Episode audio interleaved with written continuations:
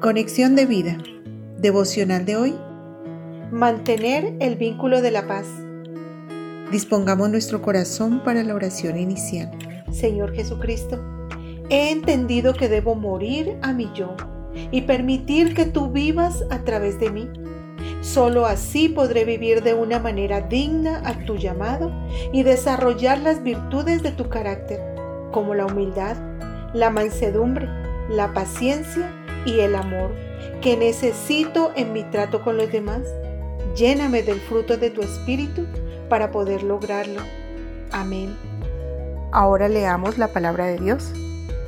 Efesios capítulo 4 versículos del 1 al 3. Yo pues, preso en el Señor, os ruego que andéis como es digno de la vocación con que fuisteis llamados con toda humildad y mansedumbre, soportándoos con paciencia los unos a los otros, en amor, solícitos en guardar la unidad del Espíritu en el vínculo de la paz.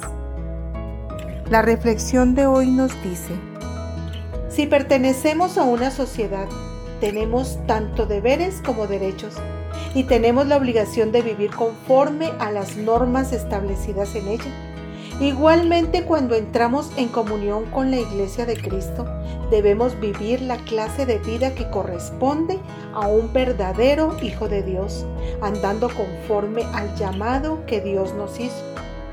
Ser dignos de ese llamado implica cultivar ciertas virtudes en nuestro corazón que nos lleven a mantener la unidad en el Espíritu y a estar enlazados mediante la paz. Se nos invita a ser humildes y amables mansos de espíritu, pacientes, tolerantes por amor. En la antigüedad se consideraba la humildad como una cualidad cobarde, servil e innoble, pero cuando Jesús vino a la tierra, la colocó por encima de todas las virtudes. La humildad nos lleva a reconocer nuestra propia dignidad, a vernos tal como somos con todas nuestras debilidades y nuestros egoísmos por eso necesitamos el ejemplo de Cristo, que se despojó a sí mismo de su deidad y vestidura real para hacerse un simple hombre y poder alcanzarnos. A veces como cristianos nos falta la mansedumbre, que es la misma amabilidad y cortesía en nuestro trato con otros. El que tiene esta cualidad vive totalmente bajo el control de Dios y somete todos sus instintos y pasiones a Él de manera que no se deja dominar de ningún sentimiento, sino que es manso frente a cualquier circunstancia. La paciencia es el espíritu que soporta los insultos y las injurias sin amargura ni queja.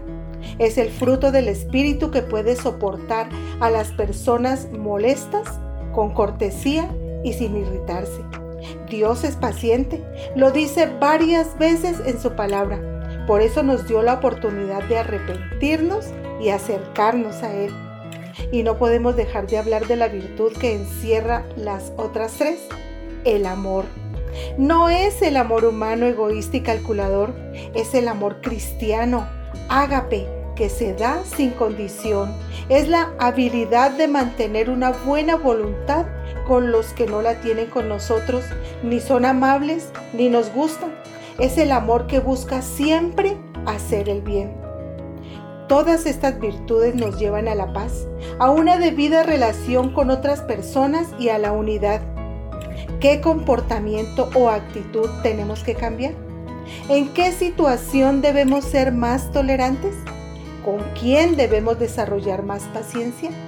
¿Qué necesitamos para soportar a los demás con amor y crear vínculos de paz? Visítanos en www.conexiondevida.org. Descarga nuestras aplicaciones móviles y síguenos en nuestras redes sociales.